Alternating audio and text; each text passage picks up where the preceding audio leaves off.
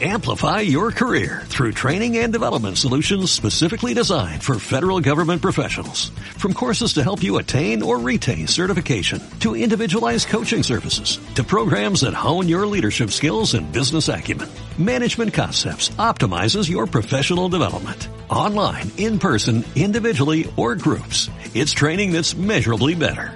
Learn more at managementconcepts.com. That's managementconcepts.com.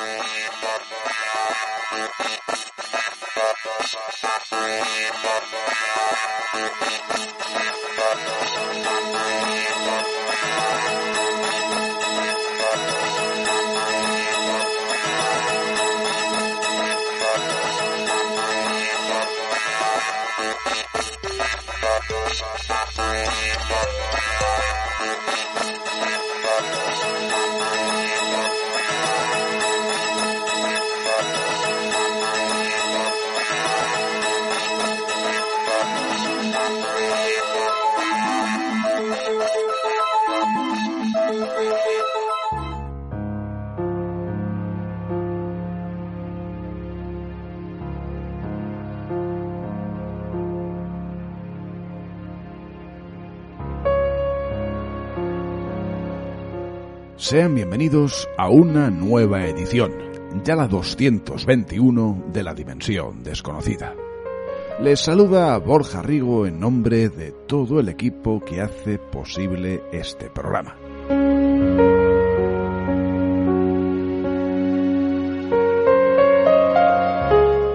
En esta ocasión marchamos hacia la evocadora Dinamarca para recordar una historia que en realidad son varias en sí misma. Si les parece, hablaremos del llamado Castillo de los Cien Fantasmas. ¿Les interesa? Hecha esta pequeña introducción, comenzamos.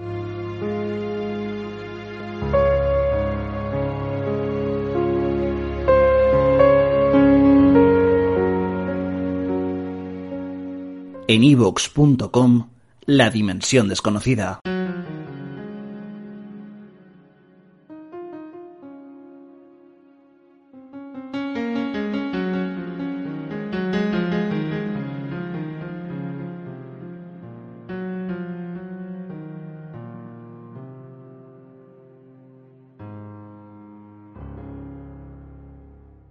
Si nos alejamos unos 80 kilómetros aproximadamente de la capital danesa de Copenhague y lo hacemos tomando la carretera 21 en dirección oeste, arribaremos en poco más de 60 minutos al pequeño pueblo de Hord, de unos 2.500 habitantes.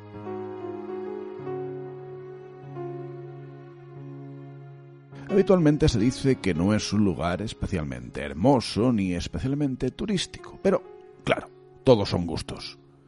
Para aquellos cuyo modo de vida son los misterios, es un lugar francamente interesante. Sobre una pequeña colina se alza el castillo de Dragsholm, que sobrepasa ya los 800 años de edad. Se alzó en 1215 por orden del obispo de Roskilde. Como decíamos en la introducción, recibe el apelativo de el de los cien fantasmas. Y ciertamente acaso no sean tantos los que moran entre sus viejos muros, pero pasemos a recordar algunas de esas historias que sin duda valen y mucho la pena. De hecho, uno de los primeros fantasmas teóricamente documentados sería el del obispo, quien acabó sus días prisionero en una de las torres, y en la cual se escuchan sus gemidos, lamentos y el casi imprescindible arrastrar de cadenas.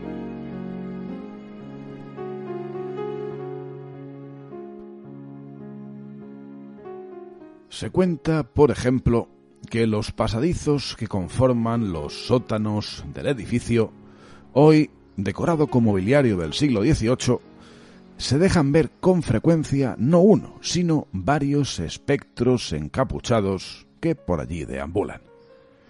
Sería un grupo de monjes del siglo XVII y lo más curioso, al margen, claro, de lo que debe suponer toparse con un nutrido grupo de seres de otro mundo es que al manifestarse se oyen una suerte de murmullos, como si los difuntos fueran charlando amistosamente mientras pasean.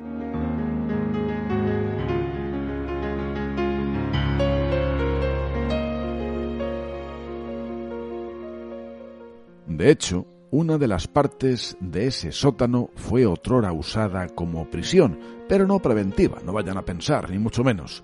Quien entrara en aquel lúgubre rincón no volvería a salir con vida, salvo excepciones, como aquellas personas que entre 1400 y 1600 aproximadamente estuvieron allí encerradas, acusadas de brujería y como paso previo a morir en la hoguera.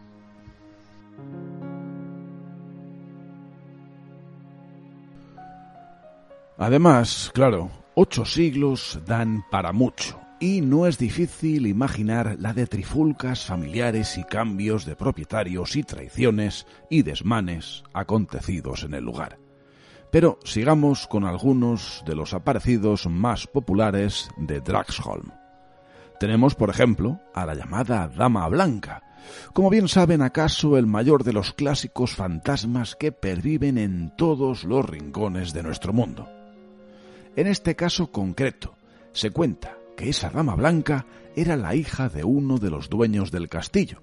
Vaya usted a saber cuál, aunque se especula que se apellidaba Volves. Y parece ser que aquel hombre tenía muy claros los planes de matrimonio para su joven hija. Esta, no obstante, nada quería saber de los pretendientes impuestos, sino que al parecer se enamoró perdidamente de una de sus sirvientas. La joven noble, temiendo la ira de su padre, se encontraba con la otra mujer en lugares apartados, en los rincones más recónditos que pudieran hallar en el castillo. Al principio todo iba bien, pero se vieron sorprendidas por otros sirvientes, que, acaso buscando el reconocimiento de su señor, o tal vez sintiendo envidia, denunciaron lo que habían presenciado.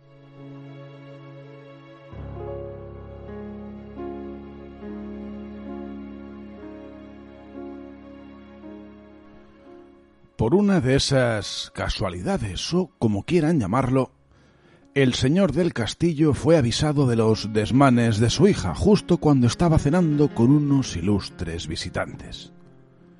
Y por dar el mejor de los ejemplos, mandó quemar en la hoguera a la sirvienta, y a su hija la hizo emparedar de por vida. Desde el momento de su muerte, que no tardó demasiado en acontecer, se dice que deambula por los corredores y estancias del castillo, buscando, tal vez, lo que nunca podrá encontrar. Esta historia es similar a muchas otras, y así de entrada podría ser tomada como una leyenda más, pero resulta que hay algo por añadir. En el año 1930, mientras se restauraba una de las salas del recinto, se echó abajo la pared, añadida a la construcción original, de un baño.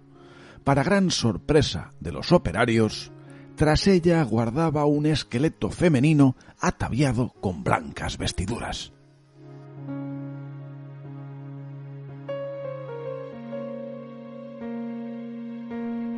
Otra dama que se deja ver en algunas ocasiones en el castillo de Dragsholm es la llamada en este caso Dama Gris. Sería, y estarán de acuerdo en que nunca viene mal, una suerte de espíritu protector y bondadoso. Esta dama, en vida, habría sido una sirvienta. Eso se deduce por el traje gris, ya que antiguamente los sirvientes no podían vestir de color. El caso es que esa buena mujer en cierta ocasión comenzó a padecer un espantoso dolor de muelas fue tratada por un matasanos de la época, con más desgracia que fortuna, puesto que se cree que los ungüentos que le fueron aplicados, en lugar de curarla, le provocaron la muerte por envenenamiento. Como decíamos, lejos de asustar, quien se topa con la dama gris en el interior del castillo dice sentir una gran sensación de paz y de tranquilidad, así como un más que agradable olor a flores.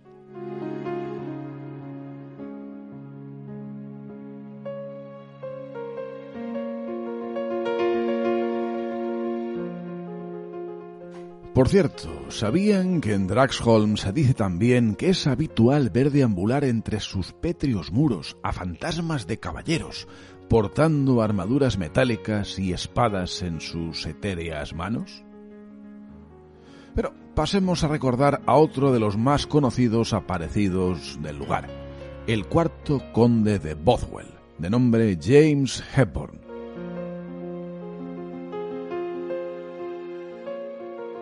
Este hombre fue dueño y señor de la fortaleza en la segunda mitad del siglo XVI y por una serie de intrigas políticas acabó derrocado, encerrado en su propio sótano y acusado de espionaje y de brujería.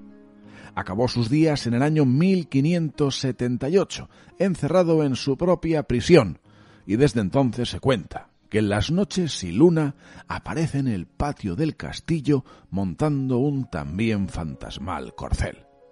A veces no es tan espectacular, sino que los visitantes del lugar dicen escuchar cascos de caballo galopando por la zona, sin que haya, por supuesto, animal alguno a la vista.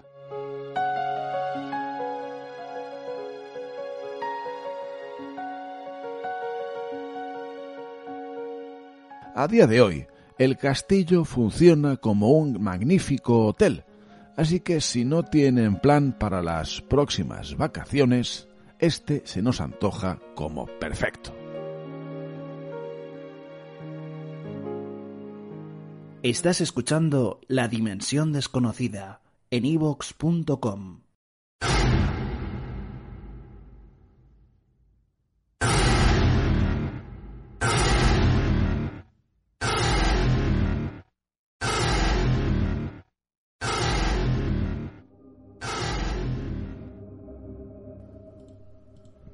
Hasta aquí la presente edición del programa.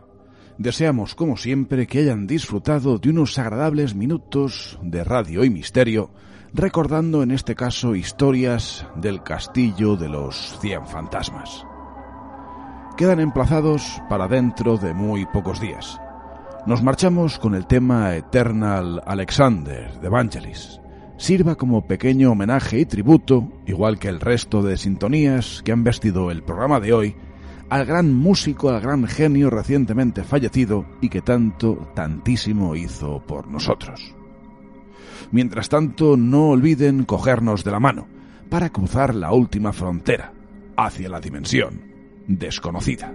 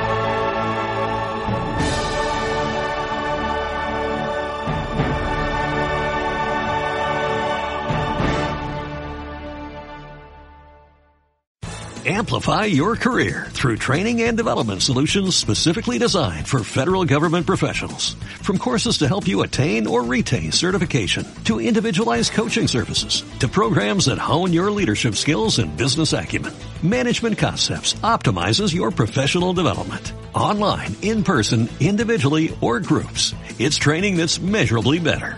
Learn more at managementconcepts.com. That's managementconcepts.com.